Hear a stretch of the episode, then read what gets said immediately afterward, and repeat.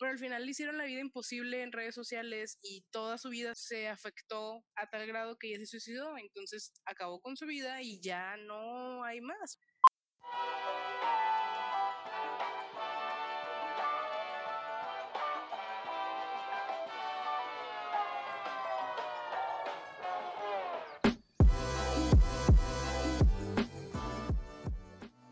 ¿Qué onda? Mi nombre es Marva Saldúa y les doy la bienvenida a otro episodio de Cine de Bolsillo.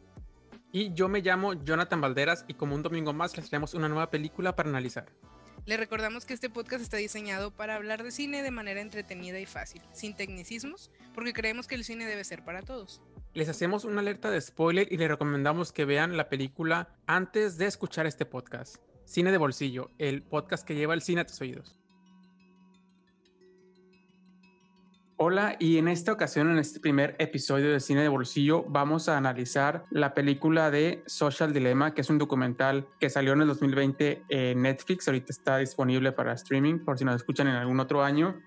Y para refrescarles la película, vamos a a pasar con, Mariana para que nos dé una pequeña reseña, un pequeño resumen acerca de, esta película. Sí, bueno, la película eh, en sí tiene como un carácter muy, muy, muy, muy de documental. Tiene una pequeña parte que es ficción y que te muestra como una narrativa y ahorita vamos a, ahondar más en eso, pero en sí, pues la mayoría de su contenido y el fuerte del contenido, pues es, documental, pues nos habla más que nada como del impacto de las redes sociales en bastantes aspectos que les digo, también vamos a comentarlos uno a uno porque sí son bastantitos los puntos que toca y más que nada son como entrevistas con ex trabajadores de grandes compañías de, redes sociales como un ex trabajador de Google, eh, un antiguo inversionista de Facebook y un ex ejecutivo de Twitter más que nada. Entonces de eso se trata, toca varios puntos como el suicidio adolescente, como la polarización de opiniones en redes y muchas, muchas otras cosas.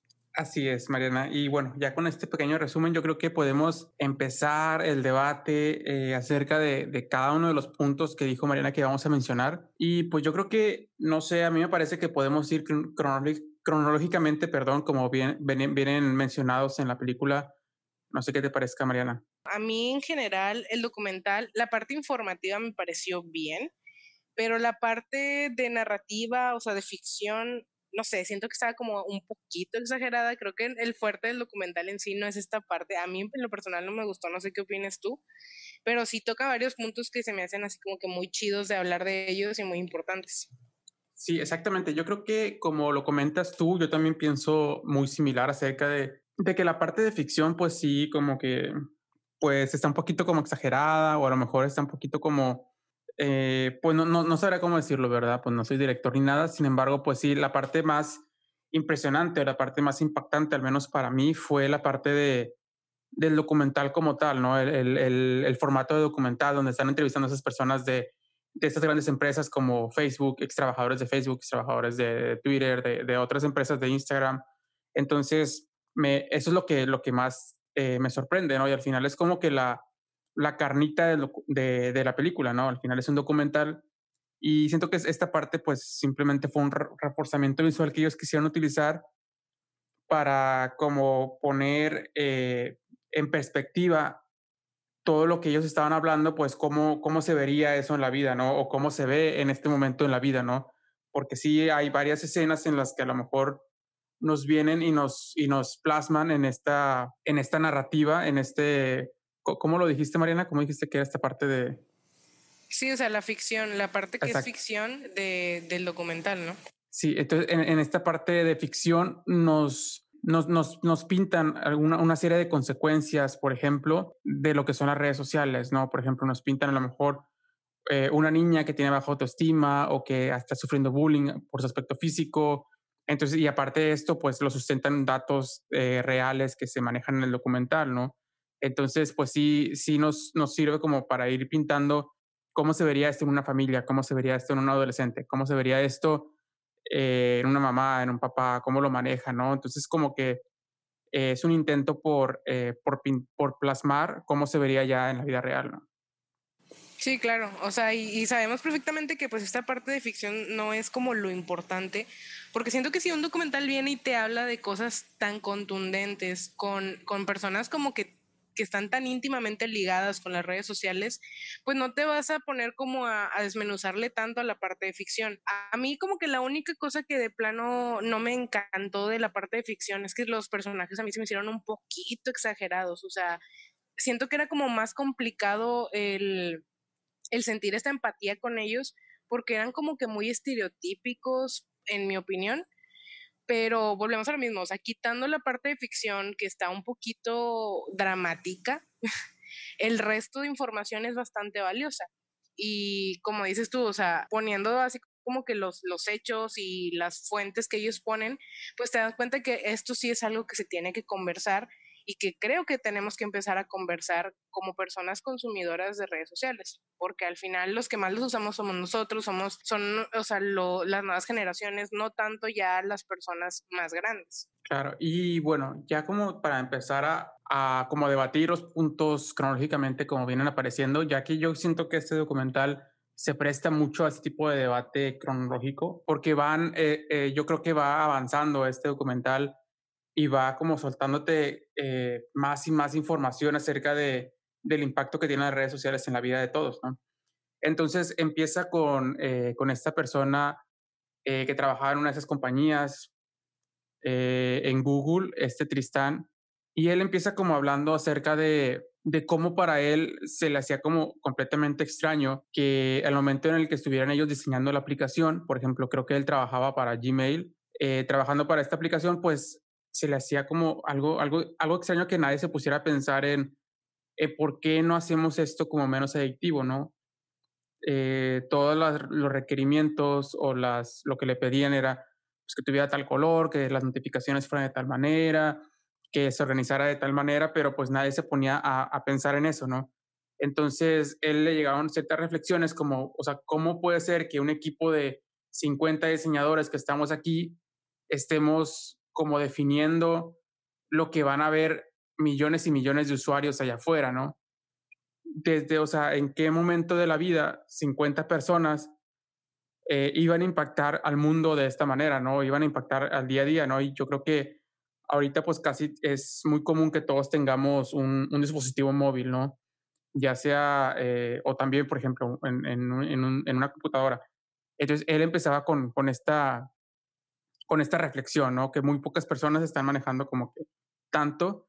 Entonces, a partir de ahí, él empieza como a hacer una, una pequeña, un, pequeño movimiento dentro de Google, donde empieza a explicar como estas, estas cosas que se, que se vienen explicando en el documental, ¿no? En donde, pues, empezaba como a analizar el impacto que, tenían las redes sociales, lo, lo, adictiva que eran, lo adictivo que era, por ejemplo, el, el uso del email, que para él es, es como que lo más adictivo que, que para él personalmente tiene, ¿no? Cada, cada, cada una de esas personas que se entrevistaron, pues a, les preguntaron de qué, era adictivo para ellos, ¿no? Algunos dijeron Twitter, algunos dijeron otras cosas, ¿no? Pero para él era, era como que el correo. Entonces, así empieza como esta, esta visión, ¿no? Este panorama de la, de la, de la película donde empieza como a, a sentar esas bases, esos precedentes de, de, de todo esto, ¿no? Sí, o sea, como que algo muy importante que mencionas es, pues al final, ¿quién no se ha visto impactado por la creación de estas cosas? O sea, no puedo pensar en una sola persona, a lo mejor una persona, no sé, que, que no vive como en una sociedad, mmm, no sé, tan, tan urbana, quiero decir, no, no estoy segura cuál sería la palabra, pero en sí, pues es que, o sea, a todos nos ha cambiado la vida, ¿no? O sea, prácticamente ahora más en este momento que estamos como que todos en una, en una cuarentena, la vida se movió a un panorama digital. Y eso es como de ponerle atención porque es como si estuviéramos llevando dos vidas, o sea, una vida como más orgánica, una vida eh, más real. Y está al otro lado, o sea, está como que eh, la vida online, la vida pues que puede llegar a, a, ser como muy de apariencias, todo esto que se vive en las redes sociales. Y la neta, o sea, qué bueno que no me tocó crecer, o sea, por ejemplo, mis años de, de, de los 10 a los 15, qué bueno que no me tocó, o sea, como que crecer con tanta red social de por medio, porque, pues como lo vemos más adelante en, en el documental, siento que esa es una de las partes más delicadas, o sea, el impacto psicológico que puede tener, sobre todo cuando eres tú un niño o un adolescente. O sea, el tener una, una vida social online es como un tema serio. Claro. Y yo creo que ahorita vamos a llegar a ese punto que menciona Mariana con unas estadísticas muy interesantes. Y yo creo que este punto también empieza como la problemática a mencionarnos aquí en el documental acerca de cómo poco a poco entramos a esta era de la información, ¿no? Como lo conocemos. Sin embargo, ellos también introducen otro concepto que es como la era de la desinformación, ¿no? Donde yo creo que ahorita es más común, más que nunca, eh, por ejemplo, el, hecho de, esparcir fake news o esparcir como información que a lo mejor no es veraz o que no es tan confirmable o todo eso, ¿no? Y al final, en lugar de estar informados, estar usando las redes para informar, pues estamos usando las redes para desinformar, ¿no?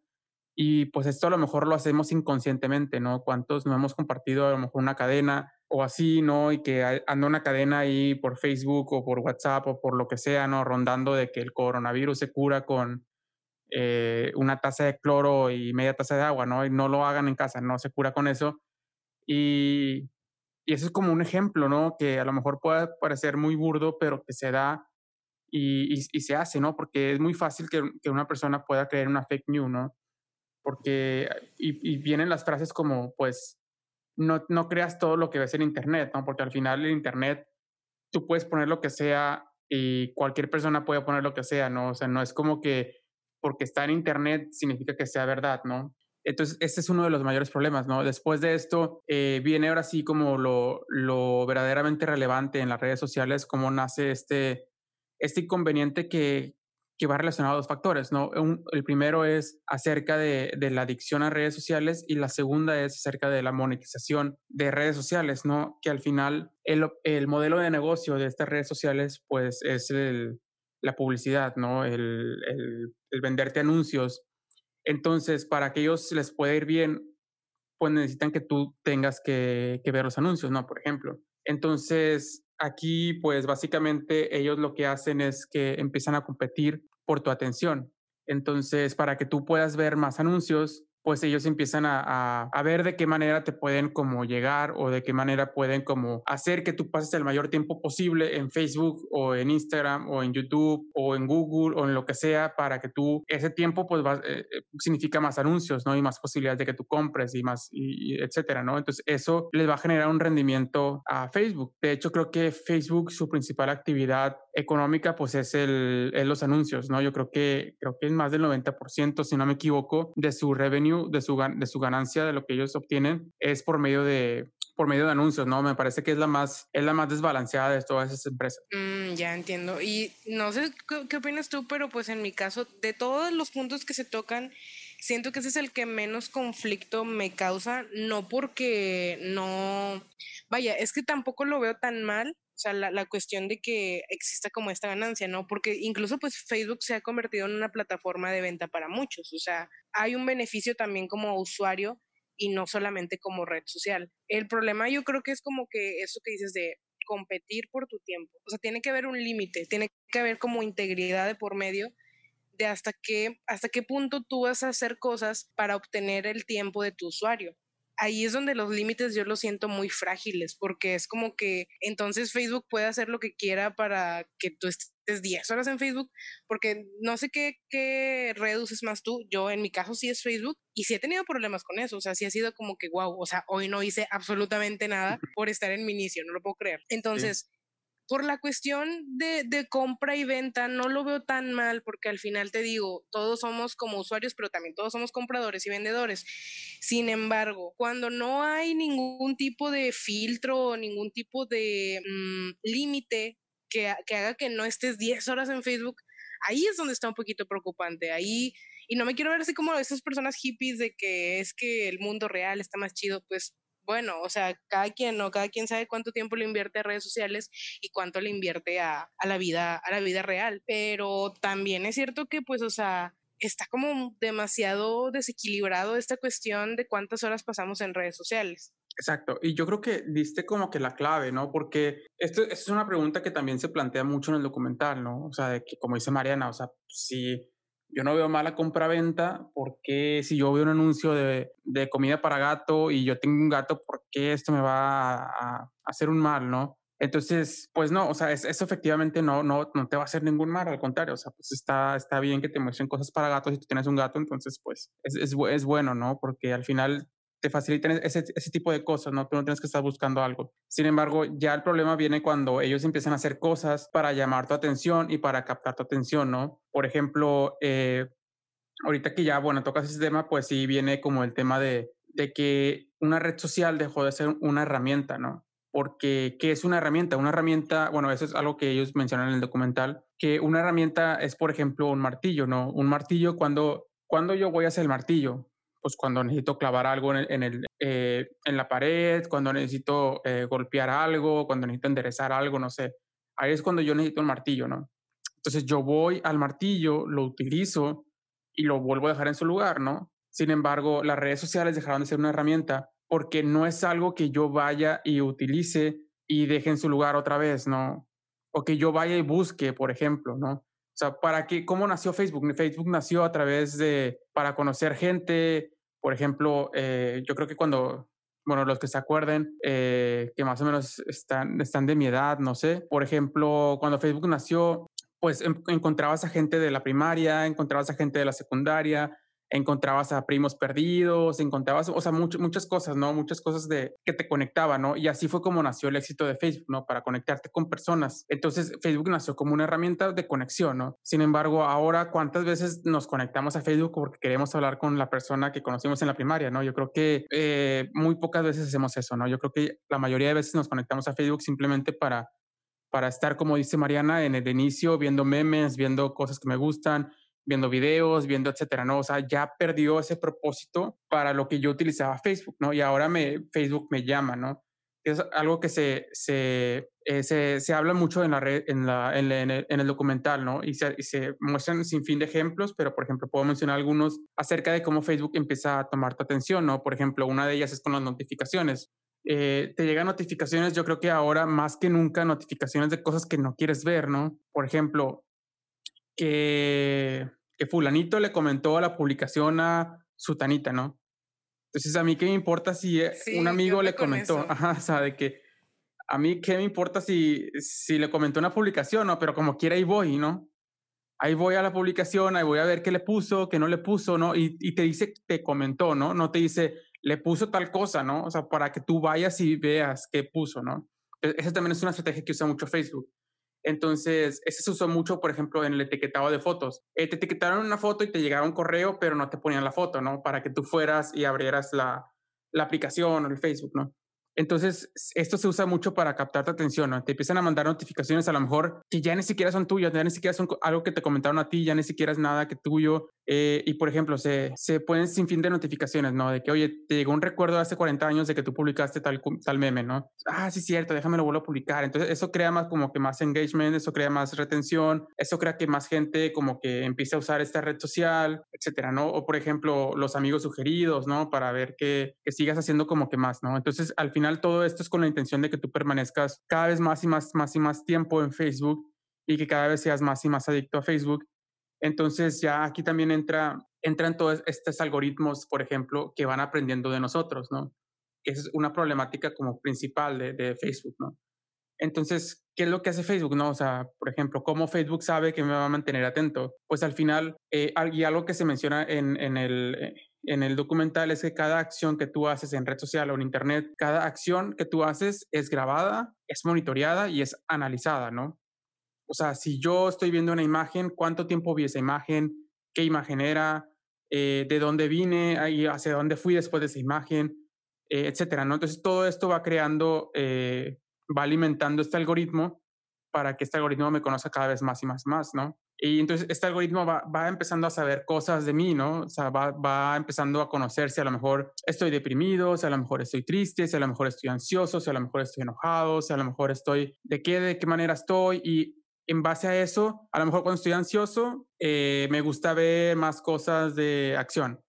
O cuando estoy triste, me gusta ver más cosas tristes. O cuando estoy, no sé, no sé. Entonces, este algoritmo va aprendiendo y va alimentándose en base al uso que yo le voy dando diariamente para saber más y más y más y más cómo puedo mantenerme yo más tiempo en redes sociales, ¿no? Entonces, este algoritmo simplemente le importa el hecho que tú tengas, que tú pases más tiempo, ¿no? Este algoritmo no le importa si tú estás triste, si tú estás feliz, si tú estás lo que sea, ¿no? Simplemente le importa, o sea, la salida de ese algoritmo es que tú pases más tiempo en Facebook, ¿no? Bueno, al final no, no que pases más tiempo en Facebook, o sea, la, el objetivo de este algoritmo es ganar, eh, tener más ganancias económicas, ¿no? Y una manera de lograrlo que, que encontró el algoritmo es que tú pases más tiempo en Facebook porque te puede mostrar más anuncios, porque te puede mostrar más publicidad, porque puede ser que compres más, porque puede ser que tú empieces a llamar gente, por ejemplo, a comentar gente, a etiquetar gente en un lugar, agregar gente a Facebook, y eso va a crear que más y más y más gente entre a Facebook, ¿no? Y esté alimentando más el algoritmo, ¿no? Entonces, por ejemplo, a Facebook le interesa mucho que tú estés invitando a gente a Facebook, o que tú estés comentando, etiquetando a gente en Facebook, etcétera, ¿no? Entonces, por eso también nacieron las etiquetas inteligentes, ¿no? Para que tú automáticamente pudieras etiquetar de una manera más fácil a quien está, a quien está en tu foto, ¿no? Entonces a él le llega, le empieza a comentar, empieza a darle like, empieza a compartir, etcétera, ¿no? Entonces así así se va generando como, eh, como esto. Entonces ahí es cuando yo pierdo el control, ¿no? ¿Por qué? Porque yo estoy entonces compitiendo contra una herramienta que me conoce mucho más que yo, que sabe lo que me gusta, lo que no me gusta, lo que me interesa, lo que no me interesa, lo que me, me, mantiene más tiempo en Facebook. Entonces pues simplemente estoy compitiendo, ¿no? Entonces ahí es como que yo tengo o yo requiero como que romper este, este ciclo en el que yo me doy cuenta, ok, es que estoy aquí, o sea, realmente necesito estar aquí en, en Facebook, ¿no? Entonces volver a a esta distinción de, si es una herramienta para mí, ¿no? Si realmente yo venía a buscar algo en Facebook o simplemente lo abrí para pasar el tiempo y simplemente lo abrí y ya pasaron 10 horas, ¿no? Entonces, como decía Mariana, ¿no? Ya pasé todo el día y, y ni siquiera hice nada porque estoy tan entretenido porque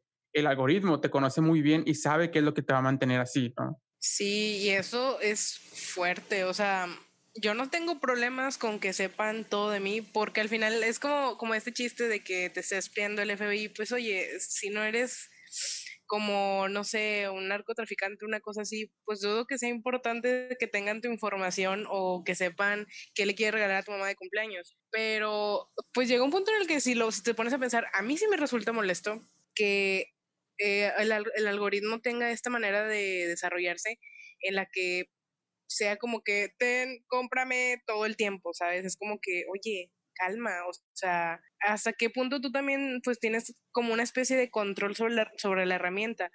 Y me lleva a pensar, es que entonces, como en muchas cosas, el problema no es la herramienta, el problema somos nosotros y cómo las usamos y, y, y todo esto de que no haya límites, ¿no?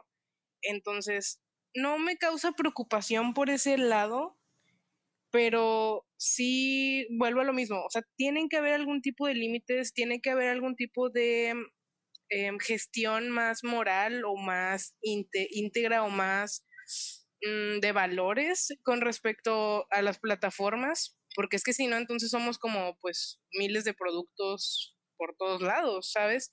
Y bueno, no sé, a mí como que una de las cosas que más me llama la atención o que más me preocupa es que ya existe también como una necesidad de aprobación muy grande ligada con redes sociales, que es como más o menos el siguiente punto que, que cubre como este, eh, este documental y que les digo que pues eh, yo lo siento más, más este, susceptible como en, en adolescentes. Sí, antes de entrar ahí, Mariana, quisiera hacer como que un pequeño punto acerca de lo que dijiste, ¿no? Porque, perdón que te interrumpa, pero sí me pareció interesante como comentarlo ahora, ¿no? Y empezar a debatir acerca de eso si es necesario. Eh, que tú dijiste como que, este, que el, el, problema al final no es de la herramienta, sino del uso que le damos a la herramienta, ¿no? Sí, sí, sí. Uh -huh. Sin embargo, yo hice la distinción de que Facebook o las redes sociales dejaron de ser herramientas. Entonces, nada más como para dejar en claro de que sí, sí, sí, o sea, si si yo agarro un martillo y mato a alguien, pues obviamente el martillo no tuvo nada que ver, ¿no? O sea, no, no es porque el martillo sea malo o el martillo sea bueno o el martillo sea muy pesado. A nadie le importa el martillo, ¿no? Al final no yo es el martillo, fui... Ajá, Ajá. somos nosotros prácticamente. Ajá. Sin embargo, con las redes sociales sucede completamente, es, es, es, algo distinto. ¿Por qué? Porque una red social es una herramienta, ¿no? Porque el martillo no te va a decir, hey, hey, hey, mata a esa persona, hey, mata a esa persona, ¿no? O sea, el martillo no te va a decir eso, ¿no? O el martillo no te va a influenciar en la decisión que tú tomes acerca de cómo vas a usar el martillo, ¿no? O el martillo no te va a estar teniendo ahí, hey, hey, úsame, úsame, aquí estoy, hey, hey, aquí estoy, aquí estoy, úsame. No, el martillo, o sea, jamás en la vida va a pasar eso, ¿no? Bueno, espero que no, ¿no? Al menos cuando en un futuro le pongan Facebook al martillo, pues ahora sí ya, ya todo va a cambiar, ¿no? O sea, tu, tu punto va enfocado que, por ejemplo, las redes sociales ya tienen como, pues no una personalidad, pero ya tienen una voz, ya tienen como una manera de operar muy distinta. Pues digo, tú mismo lo mencionaste a una herramienta, pero como de una manera más humana. O sea, pues esta, esta como expresión que haces de que úsame, úsame, o sea, como, como si la red social ya te hablara a ti como si fuera alguien más. Sí, sí, sí, o sea, obviamente pues no te habla porque es una inteligencia artificial, pero, o sea, que es una, una herramienta de persuasión, o sea, bueno, no es una herramienta porque acabo de decir que no es una herramienta, pero usa mucho la persuasión para que tú lo estés utilizando, ¿no? o sea, y ahí una, es la diferencia. Sí, o sea, de hecho ellos hacen mucho la diferencia, ellos lo explican acerca de de que no empieza a ser la, la, herramienta, ¿no? Porque te llama y tiene sus propios objetivos. Cuando tú tienes tus objetivos ante algo, o sea, yo agarro un martillo para martillar la pared y clavar un cuadro, esos son mis objetivos, ¿no? Pero acá es distinto porque acá la supuesta herramienta tiene sus propios objetivos, ¿no? Como si tuviera su propia agenda, de cuenta. Exacto, o sea, esa, esa herramienta que yo supongo que voy a usar o pretendo que es una herramienta, ya tiene su propia agenda, ¿no? Ya tiene sus propios objetivos, ya sabe lo que va a hacer contigo, ¿no? Simplemente está esperando a que tú la llames y ni siquiera te espera, o sea, la herramienta te llama, te llama, te llama, te llama, constantemente te está bombardeando de notificaciones, ¿no? O sea, si ahorita alguien puede estar escuchándonos en el podcast y nada más dígame cuántas notificaciones tiene eh, en la barra de tareas, ¿no? O cuántas notificaciones le han llegado desde que empezó el podcast, ¿no? Hasta este momento, ¿no? Entonces, a través de las notificaciones, a través de los correos, a través de todo esto, pues esta herramienta como que te va, te va llamando en base a lo que te puede interesar más, ¿no? Para mantenerte otra vez, como decimos, eh, enganchado, ¿no? Ya, si, lo, si lo pones de esa manera, creo que sí se vuelve un poquito menos, o sea, siento que se vuelve más inhumano todavía, este, no con la intención de acá escalarlo y fatalizar, pero es que es cierto, o sea, se supone que son cosas que nosotros usamos, pero cuando ya tiene su agenda, cuando ya tiene sus mecanismos de, de, engagement y todo esto, pues se, viene convirtiendo como en que tú ya eres esa herramienta, por así decirlo.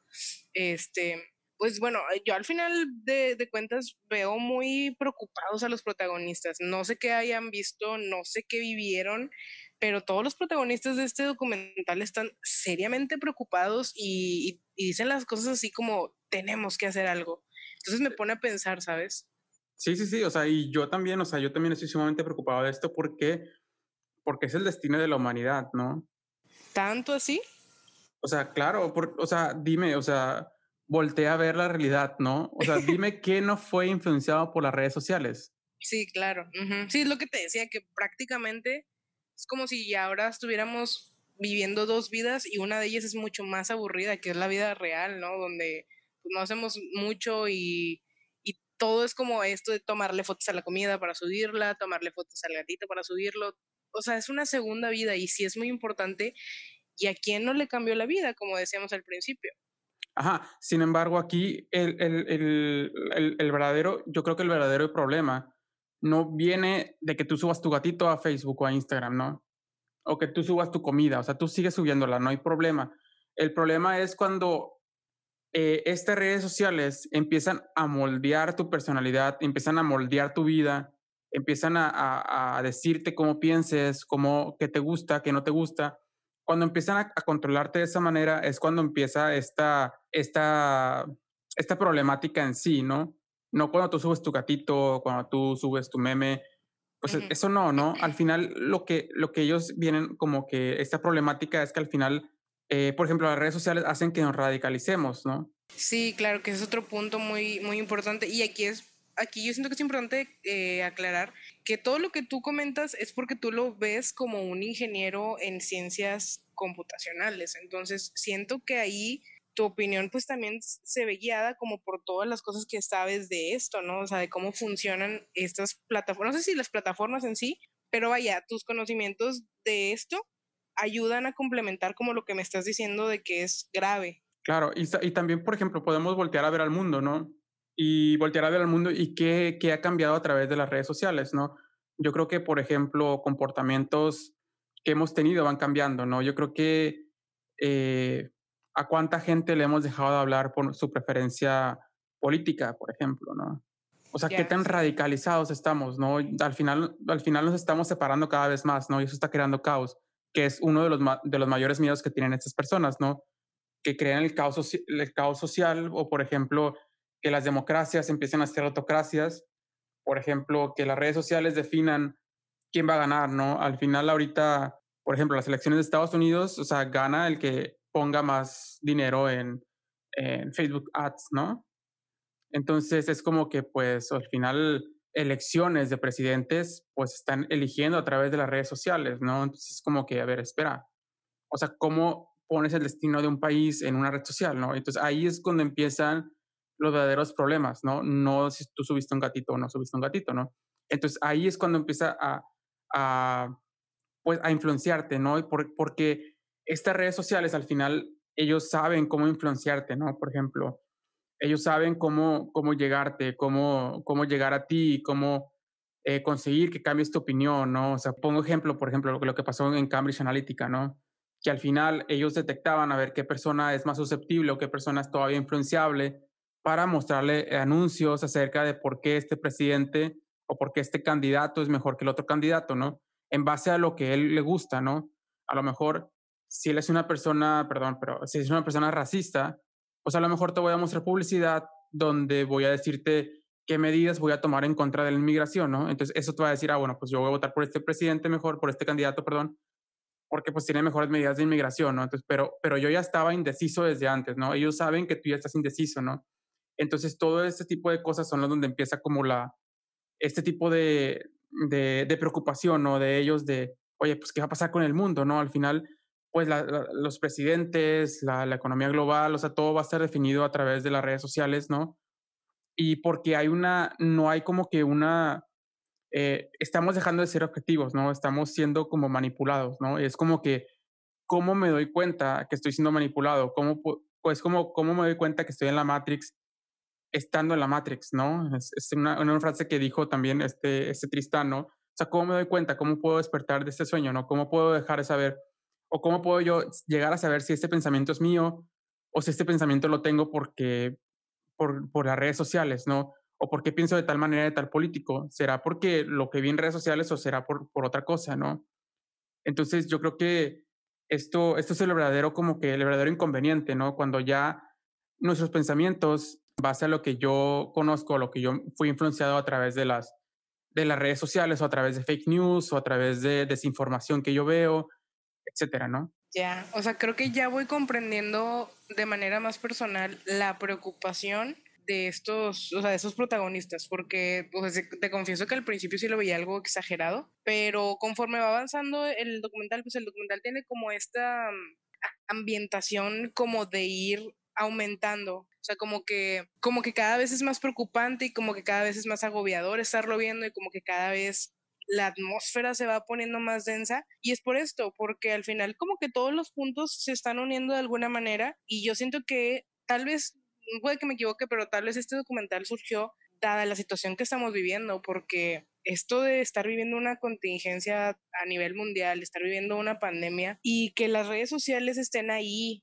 para desinformarnos, para estarnos dando información excesiva, para estar como que poniendo tantos barreras entre nosotros, que al final la, intención era totalmente la contraria. Entonces como que ya entiendo más o menos hacia dónde va este, este movimiento de, oye, despierta, o sea, tal vez lo que estás haciendo o lo que estás pensando no es tuyo, tal vez está ahí por otras razones. Exacto, y yo creo que eso es muy importante y de hecho lo mencionan en el documental acerca de, esto y, y, siento que es un punto muy importante que mencionas, ¿no? Porque también, aparte de todo esto, por ejemplo, vemos, por ejemplo, las personas antivacunas o las personas eh, anti eh, mascarillas o las personas que no creen en el COVID, que es un invento del gobierno, ¿no? Y que al final todo esto va generando una radicalización cada vez más y más grande a través de la desinformación, ¿no? Y, y también, pues, creo que hay una estadística de que las fake news no recuerdo si eh, se esparcen cinco veces más rápido que una noticia verdadera, ¿no? Porque al final, pues una fake news es mucho más, mucho más llamativa, ¿no? Porque tú puedes poner absolutamente lo que tú quieras, ¿no? Por ejemplo, tú puedes poner el COVID se cura tomando media taza de cloro, ¿no? Y pues eso va a decir, o sea, wow, wow, wow, a ver, esto se va a esparcir como, como, como pólvora, ¿no? Eso, eso no es verdad, eso no es verdad.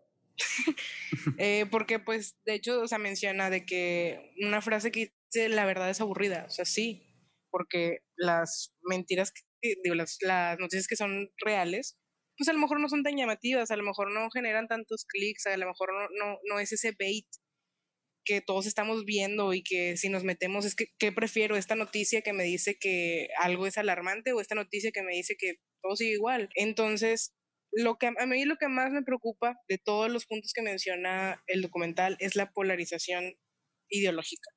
Me preocupa bastante. Me preocupa bastante porque entonces, si estamos tan, tan, tan segmentados y si no estamos ya siendo capaces de, de, analizar por qué el otro piensa como piensa, entonces ¿a dónde vamos a parar? O sea, mm. suena muy trágico y suena como... No sé. Ya lo decía Marco Antonio Solís. sí, suena, suena demasiado así. Pero no, es que es real, o sea, porque por ejemplo, yo tengo amigos, y no, no los juzgo, pero tengo amigos que eliminan a cualquier persona que no piense como ellos.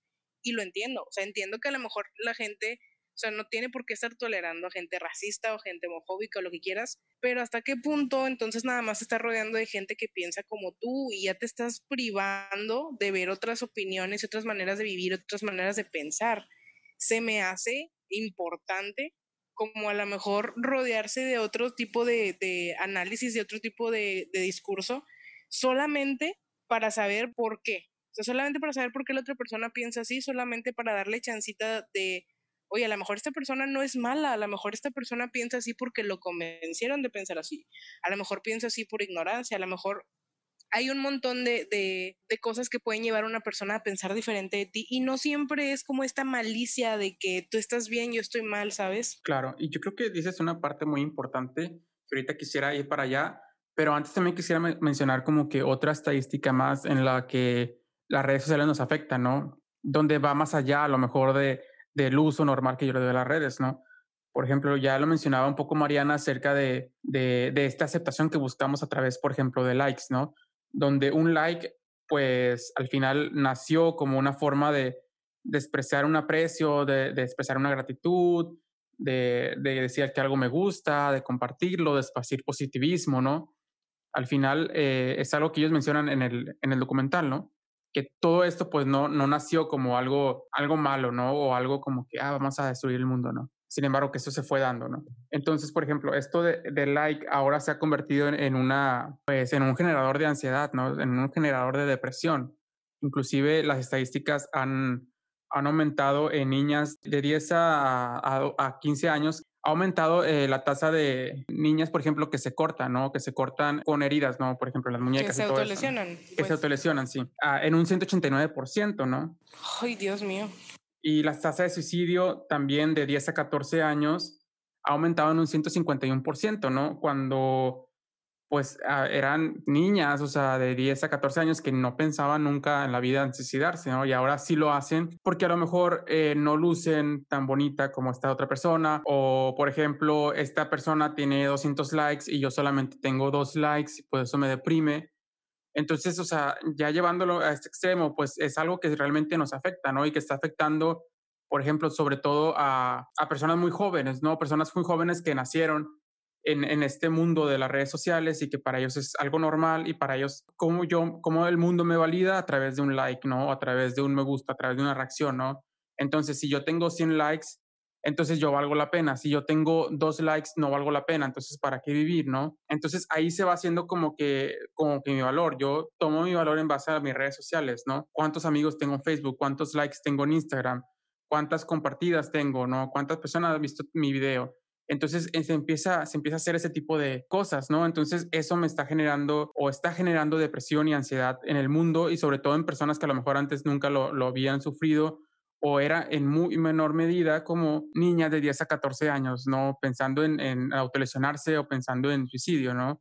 Y no solamente pensando, sino haciéndolo, no son estadísticas reales. Sí, este, ese es el tema. Bueno, ¿será que pues a mí como que la parte emocional del documental fue la que más me atrapó un poquito. Ese es el tema que a mí más me llama la atención porque siento que requiere de nuestra atención ya. Son, yo no tenía los datos así de que tan, tan exactos como tú, pero ahora que los tengo, Dios mío, o sea, es que esto es grave, o sea, esto es importante, esto siento que es como fue el punto de enfoque en todo el documental, porque siento que también ya se nos está olvidando que una persona de 10 a 15 años no es un adulto, son niños, al final de cuentas siguen siendo niños, yo todavía recuerdo cuando tenía esa edad y por eso te decía, estoy muy feliz de que no me tocó vivir mi pubertad y, mi infancia con las redes sociales presentes, porque como, como te menciono, no son adultos, y, y, son más susceptibles, son más manipulables. Obviamente que en esas edades tú requieres validación.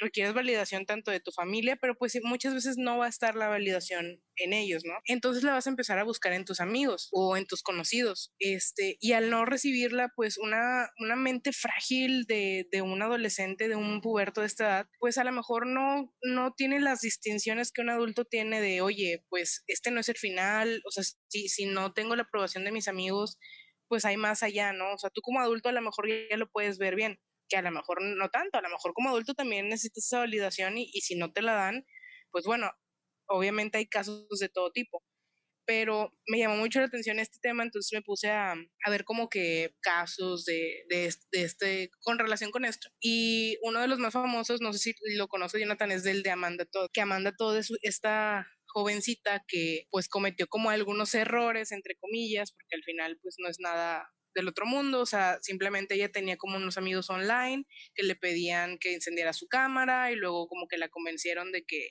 mostrara su cuerpo y ella lo hizo por una fracción de segundos y con esto fue suficiente como para que existiera ese chantaje del otro lado de, oye, tengo tus fotos, te voy a hacer la vida imposible. A través de esto, pues ella se empieza pues porque es una niña, ¿no? Se empieza como a poner muy ansiosa, se empieza a deprimir bastante y al final ella hace un video que cuando lo vi, o sea, fue como que, ay, no manches, es un video como que ella contando su historia de que pues le hicieron todo este chantaje, pero que salió adelante, que ella se quería suicidar, que tuvo intentos de suicidio y parece como que pues ella va a estar bien, ¿no? O sea, cuando lo ves es como que, ah, o sea, qué padre que salió adelante, se ve que es más fuerte ahora pero al final le hicieron la vida imposible en redes sociales y, y toda su vida se fue, o sea, se, se, afectó por las redes sociales a tal grado que ella se suicidó, entonces acabó con su vida y ya no hay más, o sea, ya, ¿qué, o sea, ¿qué haces ahí cuando una niña se quita la vida? O sea, ¿qué puedes hacer tú como pues bueno, como padre, ¿no? O sea, pues obviamente también como que te preocupas un chorro porque es como que, entonces, ¿qué hago para que mis hijos no pasen por esto si, si um, les hacen la vida imposible en la escuela, en persona, y luego eh, llegas y te conectas y te hacen la vida imposible también online. O sea, es, como muy preocupante esto.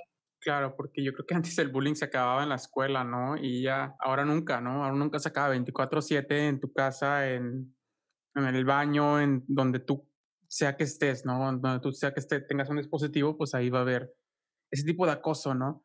Y yo creo que también algo importante como de mencionar aquí eh, con este caso es también que todas las personas que están en este documental no dejan que sus hijos tengan redes sociales, acceso a redes sociales, ¿no? Entonces también es importante, ¿no? Cómo esta gente que está dentro de este tipo de, de ambiente tecnológico y que trabajaron para esas empresas, tú dices, ah, pues son personas que a lo mejor sus hijos están muy, muy activos en redes y pues no, o sea, al contrario, ellos no dejan que sus hijos estén en redes, ¿no? Entonces, si esas personas que conocen el mundo dentro de las redes sociales y cómo funciona, no dejan que sus hijos tengan redes sociales, ¿por qué dejar que nuestros hijos tengan redes sociales, no? Y hablando de estas estadísticas, pues, o sea, no responden la pregunta de por qué no dejar que, que, mi hijo o mi hija tenga redes sociales, ¿no? Yo creo que es, es más que obvio, ¿no? Yo creo que también muchos recordamos los capítulos de La Rosa de Guadalupe, donde a lo mejor sí están muy, muy, muy exagerados, sin embargo, pues a lo mejor en ciertas cosas tiene razón, ¿no? Por ejemplo, cuando mencionaron lo de este reto de la ballena suicida y todo esto, ¿no? O sea, pues gente realmente haciendo ese daño, ¿no? Gente realmente con este, el reto suicida y todo esto, ¿no? A lo mejor sí fue un meme y todos se rieron, pero hubo mucha gente como que a lo mejor sí la afectó, ¿no?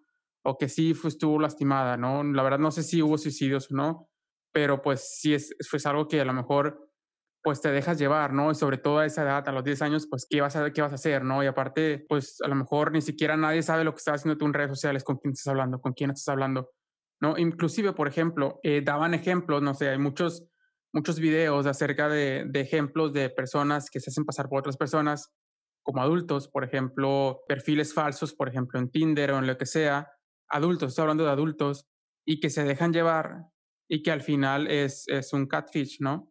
De, de, la policía, en las que pues le dice, mira, así como yo te pude eh, engañar, así pueden engañar a, tus hijos, a tu hija, a lo que sea, ¿no? O sea, si un adulto cae en ese tipo de trampas o chantajes, pues obviamente un niño también va a caer, ¿no? Obviamente un niño, oye, ¿sabes qué? Pues yo te voy a regalar tal computadora o yo no sé qué, lo que sea, ¿no? O yo estoy conociendo a alguien y pues yo pienso que también es de mi edad, nos dice, vamos a conocernos en tal lugar, ah, pues yo voy porque también tiene 10 años como yo, pues, pues, sí, o sea, vamos a jugar Minecraft o lo que sea, ¿no? Entonces también es como que muy importante saber todo esto, porque si como adulto caemos, imagínate como, como niño, ¿no? Sí, definitivamente tiene que haber como alguna restricción para redes sociales con los menores, ya que las redes sociales mismas no te la van a poner, o sea, tú te registras en Facebook y pones que tienes 18 años y ya, o sea, no hay como más límites, pero pues ahí como adultos, con los niños y niños hablando de adolescentes también, hay que estar al pendiente. O sea, digo, yo no soy madre de familia, pero no sé cómo, cómo lo manejaría yo si tuviera hijos, pero definitivamente sí estaría bien al pendiente porque hay mucha persona queriendo lastimar niños y manipulándolos y, también por las cuestiones que decíamos de autolesión, ¿no? O sea, porque a esta chica del caso que te digo, ella recibía muchos comentarios como del tipo, pues hazlo, ¿no? O sea, el mundo estaría muchísimo mejor sin ti. A lo mejor esto tú en persona no te atreves a decírselo a otra persona. ¿Quién sabe? A lo mejor y sí no pero estoy segura que por redes sociales, con una pantalla de por medio, es muchísimo más sencillo que tú vayas y le digas, mátate o, o haz esto o toma cloro o lo que sea, porque no estás poniendo la cara, entonces también los expones a eso, a, que reciban comentarios de gente cobarde que se atreve a decirles lo que sea y que a lo mejor en persona no sería así. Claro, yo creo que este anonimato también es muy peligroso, sumamente peligroso, ¿no? Cualquiera puede crear un perfil de Facebook con el nombre que él quiera y, y ya, ¿no? O sea, no hay, no hay más nada, o cualquiera puede crear una cuenta de YouTube, poner comentarios de hate y, y, más nada, ¿no? O sea, nunca van a saber quién fue, ¿no? Entonces eso también es muy importante el, el saber esto, ¿no? Y ya antes de, antes de, ir cerrando el episodio, yo quisiera también que habláramos acerca de, de esto que ya eh, fuimos pintando un poco, acerca de, de como estas burbujas que crea Facebook o que crea Google o que crean lo que sea, como que estas burbujas, no sé cómo llamarlas, pero como burbujas de pensamiento o burbujas de, de intereses, ¿no? Entonces, donde cada quien tiene como su feed de noticias personalizado al 100% de cada persona, ¿no? O sea, por ejemplo, si yo entro al Facebook y a lo mejor yo tengo los mismos amigos que Mariana, mi feed de noticias va a ser completamente distinto al de Mariana, ¿no? Entonces, eso también entra mucho en el sentido de cómo nos, cómo podemos ser radicalizados, ¿no? Uh -huh. O sea, como que, perdóname, como que se polarizan las ideologías, ¿no? Al final. Exactamente, porque, por ejemplo, si yo entro a mi Facebook y yo veo que el color azul es el mejor y Mariana entra a su Facebook y ella ve en su Facebook que el color negro es el mejor y luego después yo me topo a Mariana eh, en un café y empezamos a platicar y ella dice, no, pues el color negro es el mejor. Y yo digo, oye, pues no, pues que es color azul es el mejor, ¿no? Porque al final yo todo lo que veo en mi Facebook es acerca de eso, ¿no? Y ella todo lo que ve en su Facebook es acerca de eso, ¿no? Entonces al final, si todo lo que vemos en todos lados es como nosotros lo pensamos, pues empezamos a pensar y empezamos a creer que es, que es verdadero, ¿no? Por ejemplo, podemos hablar de candidatos presidenciales, ¿no? Si yo pienso que tal candidato del partido tal es el mejor y todo mi Facebook dice eso, pues yo empiezo a pensar que es la verdad, ¿no? En cambio, si Mariana entra a su Facebook y ve a otro candidato y que todo su Facebook es lo mismo, pues empieza a pensar que es verdad, ¿no? Eso también pasa en Google. Por ejemplo, si yo en Google hago una búsqueda, los resultados que me aparezcan a mí van a ser distintos a los resultados que le aparezca a Mariana, por ejemplo, ¿no? En base a sus intereses, en base a, a dónde está físicamente, en base a, a, a, dónde se encuentra, etcétera, ¿no? En base a todo esto, pues se, te dan diferentes resultados, por ejemplo, hasta Google, ¿no? Que uno piensa, pues si yo busco en Google algo en Japón, pues yo si busco lo mismo en Estados Unidos, voy a encontrar lo mismo, ¿no? Y, es y, y eso no es verdad, ¿no? Encuentras en base a, dónde estás, quién eres, tus intereses, etcétera, ¿no? Uh -huh. O sea, como, como si estuvieran creando una realidad para cada, para cada uno de nosotros. Y nuevamente no es como para dramatizar una cosa así, pero yo que no sé mucho de política y que no, no estoy muy interesada en la política, sí noto que cada vez es como más, tienes que ser de izquierda o tienes que ser de derecha, tienes que ser conservador o tienes que ser liberal. No hay puntos medios y no puedes estar a favor del otro en un punto u otro porque tú tienes que ser de derecha y tienes que ser conservador y tienes que ser de izquierda y tienes que ser liberal en todo. Y está muy difícil salir de eso cuando ya empiezas a crear círculos con otras personas, o sea, como cuando ya empiezas a vivir una vida donde toda tu, todas las personas que te rodean pues piensan igual, tienen las mismas uh, inclinaciones políticas, pues nuevamente no se trata como de a fuerza estar a favor de algo que no te parece o, eh, por ejemplo, si, si tú eres bueno, no quiero dar como un ejemplo que resulte como demasiado polémico, pero no se trata como de que si tú consideras que algo es antiderechos, a fuerza tengas que estar de acuerdo, pero sí se trata de tener mucho cuidado en no ensimismarnos tanto en nuestras creencias, o sea, tomar en cuenta que hay otras creencias y que por algo existen. Y no siempre es, volvemos a lo mismo, no, es, no siempre es maldad o ignorancia, muchas veces es que pues no estamos viviendo la misma realidad y por ende no todos creemos las mismas cosas. Entonces yo sí lo siento muy importante el rodearse de otras personas y de hecho creo que alguien en el documental lo menciona de seguir a personas con las que no estés de acuerdo, sí, yo sé que da coraje, yo, o sea, yo también he, seguido a personas que digo, ay, no manches, o sea, porque piensas así, pero es necesario para no vivir como en una burbujita donde todas tus ideologías están bien, para empezar a cuestionarte, pues al final es parte de como ser pensador crítico, ¿no? O sea, el cuestionarse si lo que tú piensas está bien, si tus bases o tus fuentes son fidedignas y son sólidas, o si simplemente te estás dejando llevar, pues, como por los sentimientos y la necesidad de estar de tener la razón y de que te están dando la razón por todos lados. Exacto, yo creo que ahí es donde eh, empezamos a, realmente a desenmarañar, desenmarañar uno de los principales problemas de las redes, ¿no? Que al final nos encierran en, en, nuestra propia burbuja de realidad en la que yo pienso que eso es la realidad, ¿no? Yo pienso que lo que busco en Google es la verdad, lo que veo en Facebook es la realidad, ¿no? Pues ahí es donde empezamos a, a tener que a lo mejor seguir gente que a lo mejor piensa distinto que mí para yo poder empezar a ver otros puntos de vista distintos y empezar a desarrollar este pensamiento autocrítico, ¿no? Entonces, eh, yo creo que ya vamos llegando como al fin de este episodio. Digo, queda mucho más por debatir. Yo creo que es un tema sumamente interesante el de las redes sociales. Así que si quieren podemos seguir debatiéndolo en redes. Sin embargo, yo, yo quisiera como eh, para cerrar, Mariana, que, bueno, al menos yo pienso que a lo mejor este episodio se presta mucho a esto, que, que demos a lo mejor algunas claves en las que podamos empezar a mejorar la relación con nuestras redes sociales, ¿no? A lo mejor no todas las películas que vayamos a analizar se presten a este formato. Sin embargo, yo creo que este sí, al ser una problemática que está latente, ¿no? Entonces, al menos yo podría decir que algo que yo he empezado a hacer es que, eh, al menos en el iPhone, tiene el tiempo en pantalla, ¿no? Entonces tú puedes definir por aplicación cuánto tiempo en pantalla quieres para cada aplicación, ¿no? Entonces yo lo, yo lo definí, puse mis límites entonces diariamente solamente puedo tener ese tiempo en pantalla, ¿no? Realmente yo me sorprendí al ver cuánto tiempo yo pasaba en pantalla al día, ¿no? Y eran, eran muchas horas, ¿no? A lo mejor algunas horas eran, a lo mejor en Spotify, que pues tenía el celular ahí y lo dejaba, ¿no? Pero otras realmente sí, sí me sorprendieron, ¿no? No, no recuerdo cuánto fue, pero por ejemplo, a veces más de tres horas, cuatro horas en Facebook, ¿no? Entonces sí es un número impresionante, ¿no? Entonces ya por, por poder limitarlo, te da una sensación también de, de conciencia de, wow, ya a poco ya llevo media hora aquí, a poco ya llevo media hora en esta aplicación, ¿no? Wow, o sea, es, es impresionante, ¿no? Porque muchas veces decimos, ah, no tengo tiempo para leer, no tengo tiempo para hacer tal cosa, pero vas y checas tu, tu tiempo que has pasado en Facebook y has pasado cinco o seis horas en Facebook, cinco horas en Instagram, es como que, wow, si tuviste 10 horas para pasar en redes, pero no tuviste eh, media hora para leer un libro, ¿no? Entonces tampoco con esto digamos que queramos que todos vayan a, leer libros, sino simplemente sean conscientes pues de su tiempo en pantalla, ¿no? Y ver si esta, esto les puede ayudar o no. Y también otra cosa que empecé a hacer es que desactivar las notificaciones, ¿no?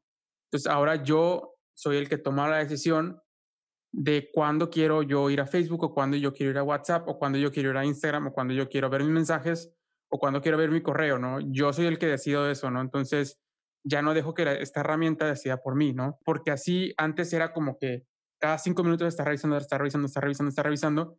Y ahora simplemente, ok, voy a definir al mediodía, reviso mensajes, ¿no? O si estoy esperando un mensaje importante, pues, pues sí estoy revisando, ¿no? Pero fuera de eso, pues yo no dejo que a lo mejor me quite mi foco, ¿no? Lo que estoy haciendo, porque eso es, eso es algo importante, ¿no? El foco en lo que estás haciendo para que tú te enfoques en usar la herramienta como, como herramienta, ¿no?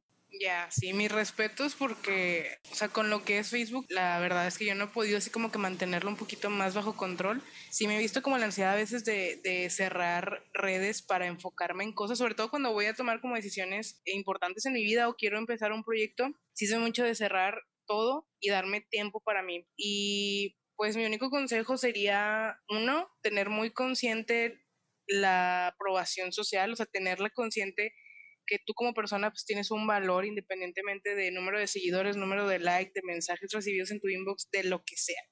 O sea, como persona no eres lo que te dicen en redes sociales, eres lo que eres y para eso pues entra mucho en juego como la salud mental y el ponerte como prioridad, yo Y dos, sería no clavarte con ideologías. O sea, yo sé que todos tenemos nuestras ideologías, yo también las tengo y no es como que no defiendan lo que creo, porque si no, pues, ¿por qué lo creería, no? Pero toma en cuenta que hay un mundo ahí afuera de personas viviendo y, y conociendo y pensando de otras maneras y que a lo mejor el estar tan clavado con tus ideologías solamente te va a llevar a sentirte mal cuando te des cuenta que el mundo real no piensa como. Ese sería como que mi consejo de oro, porque es lo que a mí me ha funcionado el no clavarme tanto con mis ideologías, con mis creencias y con todo esto, para poder vivir una vida donde no estoy tan preocupada por lo que dicen los otros, más que nada. Excelente, muchísimas gracias Mariana por el consejo y bueno, por esta también esta práctica. También, eh, bueno, también ya para cerrar el programa algunos anuncios que es que en el siguiente episodio vamos a tener un especial de Halloween, así que tenemos eh, una una película de, terror preparada para el siguiente episodio. Entonces, para que estén pendientes. Entonces, para que eh, nos escuchen en nuestro especial de Halloween. Y también si tienen alguna otra película que quieran analizar o si quieren conversar acerca de las redes sociales, cómo les afecta, si, si no estén de acuerdo con la película, si creen que es demasiado fatalista, si, si creen que, que sí tiene razón, que no tiene razón, o sea, déjenos sus comentarios en redes y con gusto los vamos a, los vamos a contestar cada uno de ellos o mensajes que nos quieran mandar. Sí, ahí vamos a estar, dense. Pueden decirnos lo que quieran. Sí, sin miedo. ¿Sabes qué? Lo que Jonathan dijo son puras mentiras. O lo que Mariana dijo, pues la verdad no. O sea, ustedes, o sea, para eso estamos, ¿no? Así es. Voy a llorar poquito, pero no le hace, me repongo. Bueno, les agradecemos que hayan llegado hasta el final del episodio con nosotros y les hacemos una invitación para que vayan a nuestras redes sociales y nos dejen algún mensajito para debatir sobre este episodio. También les pedimos que nos sigan para que nos hagan recomendaciones de películas y por si hacemos alguna dinámica para que estén ahí al pendiente. Sí, recordarles que en redes sociales estamos como Cine de Bolsillo Podcast, tanto en Instagram como Facebook, para que nos encuentren. Y también en todas las plataformas de podcast, tanto en el canal de YouTube, en nuestra versión de video, estamos como Cine de Bolsillo. Y también recordarles que nos ayudaría bastante que nos dejen su review de 5 estrellas en iTunes para llegar a más gente y que más gente pueda descubrir este podcast.